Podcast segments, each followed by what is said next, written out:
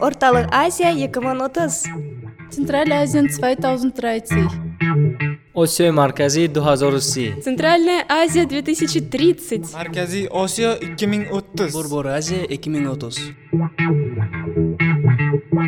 Осиёи марказӣ 2030 Herzlich willkommen zu einer Folge des Podcasts Zentralasien 2030. Diesmal geht es um das Thema Toleranz gegenüber homosexuellen Minderheiten. In zentralasiatischen Ländern ist das ein Tabuthema. In der Gesellschaft werden diese Menschen oft verurteilt, weil sie Homosexualität für etwas Unnormales halten und weil es ihren religiösen Vorstellungen widerspricht. Heutzutage gibt es unterschiedliche Einstellungen zu diesem Thema, was die Umfrage auf der Straße Almaty zeigt. Wie ist Ihre Einstellung zu Homosexuellen in Kasachstan? Ich bin zu diesem Thema neutral. Ich gehöre nicht dazu, aber ich habe keine negative Einstellung.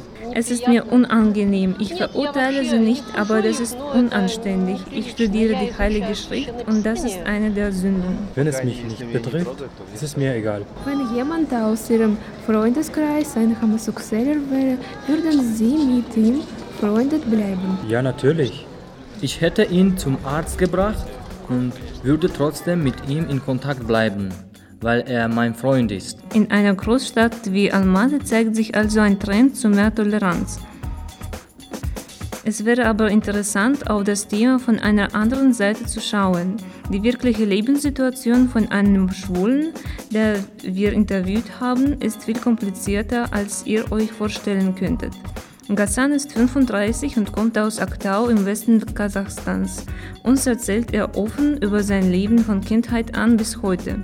Er spricht über die Schwierigkeiten, die wegen seiner sexuellen Orientierung entstehen.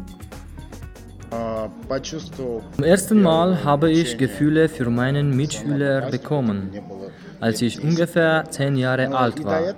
Davor habe ich auch gespürt, dass ich nicht so wie meine Brüder bin.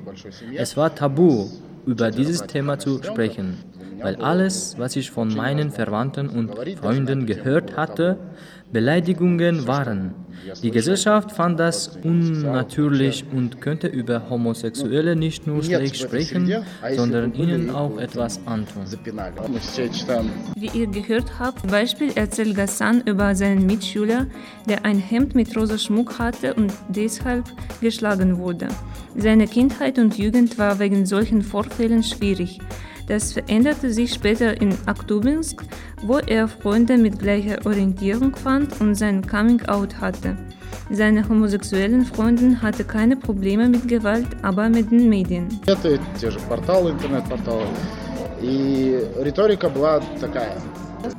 In den Medien zeigt man ständig nur negative Aspekte und betont die sexuelle Orientierung. Es gab einen Fall mit zwei Freundinnen aus Karaganda, wo eine die andere getötet hat. In den Zeitungen ging es hauptsächlich um ihre Homosexualität. Gassan erzählt, dass er einmal mit Homophoben kämpfen musste, sieht er Verbesserungen in Bezug zur Toleranz in Kasachstan in den letzten Jahren. Nachdem ich mich meinen Freunden geöffnet habe, setzten wir unsere Freundschaft fort. Es kam heraus, dass Leute viel toleranter sind, als ich mir vorstellen konnte.